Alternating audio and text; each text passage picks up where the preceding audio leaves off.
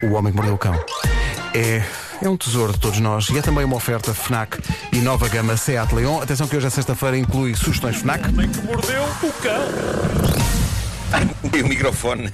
Caiu o microfone. Caiu o Estranho, microfone. que estranho. Marco sendo Marco.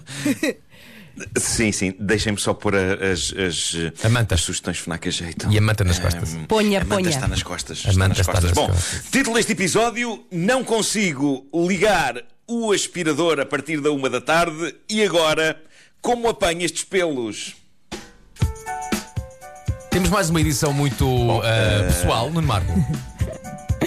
Não, não, não. É, não é. Eu estou emara- Estão muitos fios nesta mesa, muitos fios, e está tudo emaranhado. Bom, A parte boa disto tudo é que dá perfeitamente para visualizar como é que está a mesa do Marco. Sem olhar. É? Por mim o cão está feito. Bom, sarilhos da era moderna. Bom, eh, cada vez há mais objetos e equipamentos que funcionam ligados à internet, ligados às chamadas nuvens. Não as nuvens que vemos pela janela, mas nuvens informáticas, clouds. Computadores distantes nos quais nós confiamos cegamente, até começarmos a admitir que se calhar havia coisas que não precisavam de estar ligadas a nuvens da internet. Vejam o que aconteceu ontem.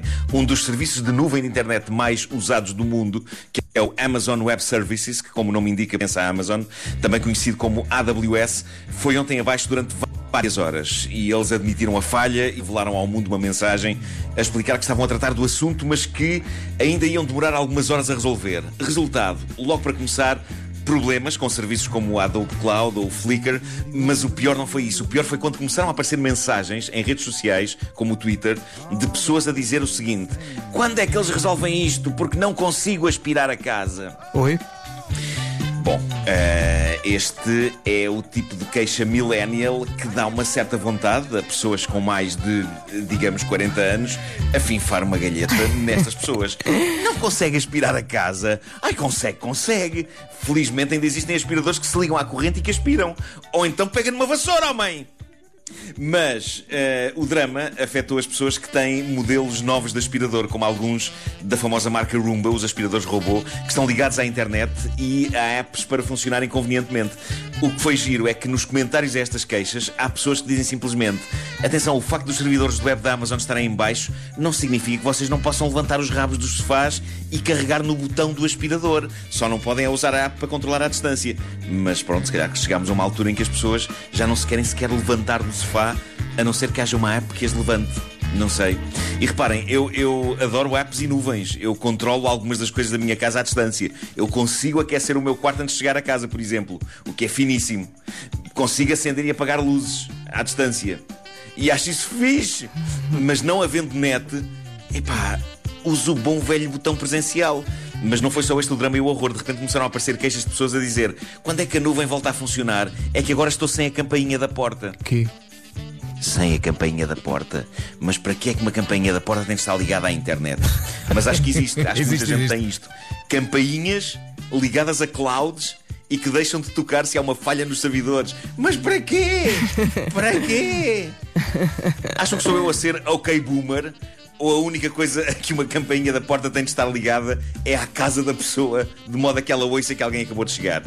Não sei. Mas no caos provocado por esta falha de ontem nos servidores da cloud da AWS, ainda houve situações mais bizarras porque de repente começaram a surgir tweets de pessoas a dizer: Sou só eu que não consigo ligar as minhas luzes de Natal por causa desta falha nos serviços da AWS. Ó senhores, comprem um fio com LEDs numa loja chinesa. o que é que se passa? Que é- Estamos a ficar tão dependentes.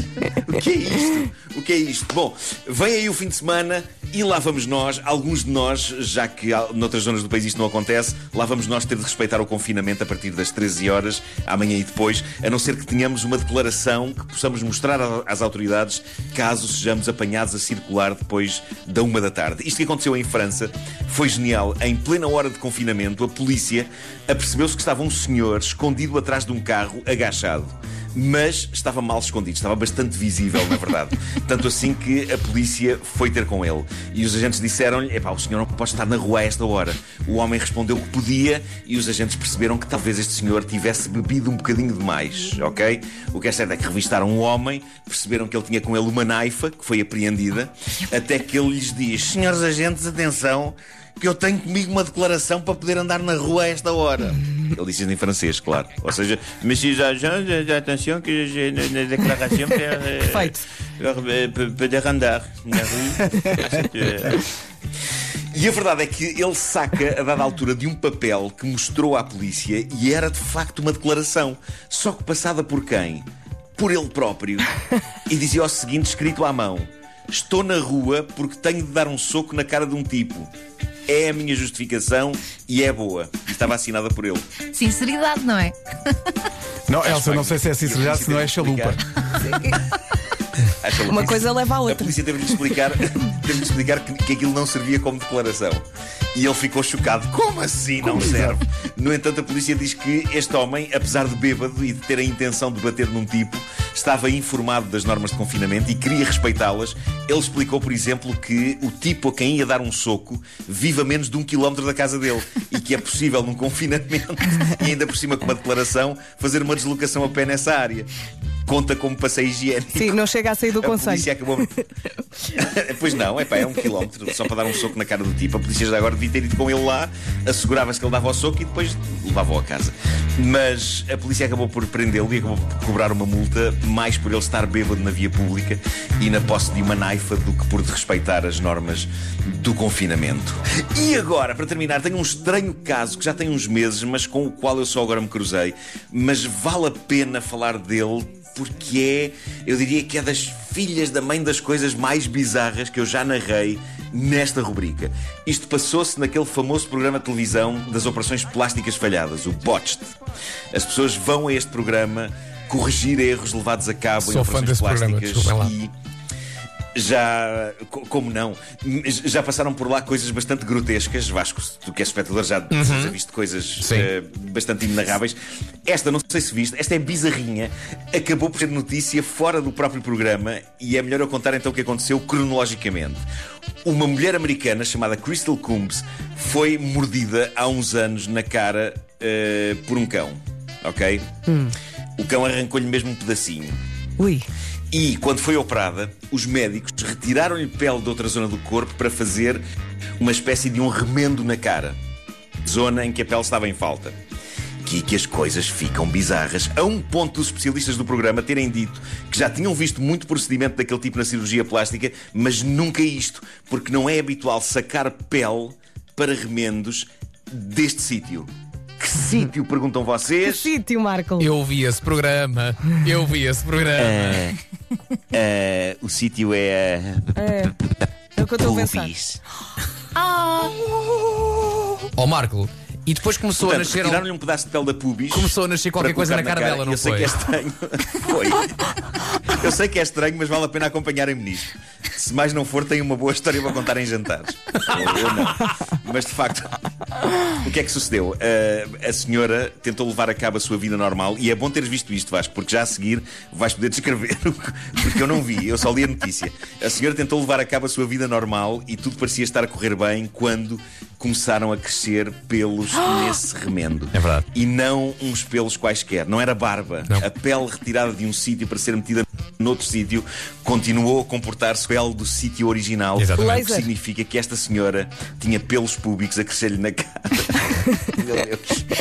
E foi isto que ela foi resolver ao programa. É verdade. E aparentemente resolveu, mas Resolveu. não sem que antes os cirurgiões do programa fizessem uma advertência a colegas. Exatamente. E pá, escolham bem de que parte do corpo querem retirar pele para meter Sabes noutra que, zona. eh, o- o- Porque a pele irá manter as suas propriedades originais, não é? Claro, Mesmo quando claro. sair de um sítio para ir para o outro. Uma das coisas, uma das coisas muito importantes do Botched é que, eh, além do- da componente de entretenimento que há naquele programa, porque vistas bem as coisas, tu vês aquele programa como pá, quem quer ver um bocadinho, do, pá, passa a expressão, tipo um acidente, percebes? Assim, uma curiosidade mórbida para ver o que é que se passou, mas eles também têm sempre o cuidado de põem sempre um caso de alguém que lá vai, já totalmente em excesso de, de operações plásticas e que quer continuar. E eles são as pessoas que põem o travão, os Sim. dois médicos. Eles dizem já chega. Ah, isso é importante. É, claro, é muito importante, já chega. Ah, ok, não ok. faças mais isto. Pois é, pois é. É, é muito importante. E depois, eh, eles também fazem uma advertência muito, muito pá, que é essencial, que é, às vezes, descarta-se a qualidade pelo preço. E então imagina, há muitas operações plásticas que eles dizem: ah, pá, fui ao México, a Tijuana, tratar disto. Mas estás a falar de implantes? Pois, Epá, claro, implantes Tudo. ou tudo, tudo, in- intervenções Mas cirúrgicas. estamos onde é que foi? Foi num barracão.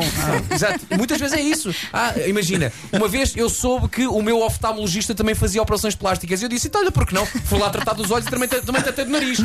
E eles Era um curioso. "Pá, não, Ao- fim de semana isso." faz, ao fim de semana na garagem dele. É um Exato. é um Ao fim de semana na garagem dele ele faz. Já que trata o seu estigmatismo, também trata o seu nariz. É pá, não! E então o que eles dizem é: deixem, claro. deixem que as pessoas.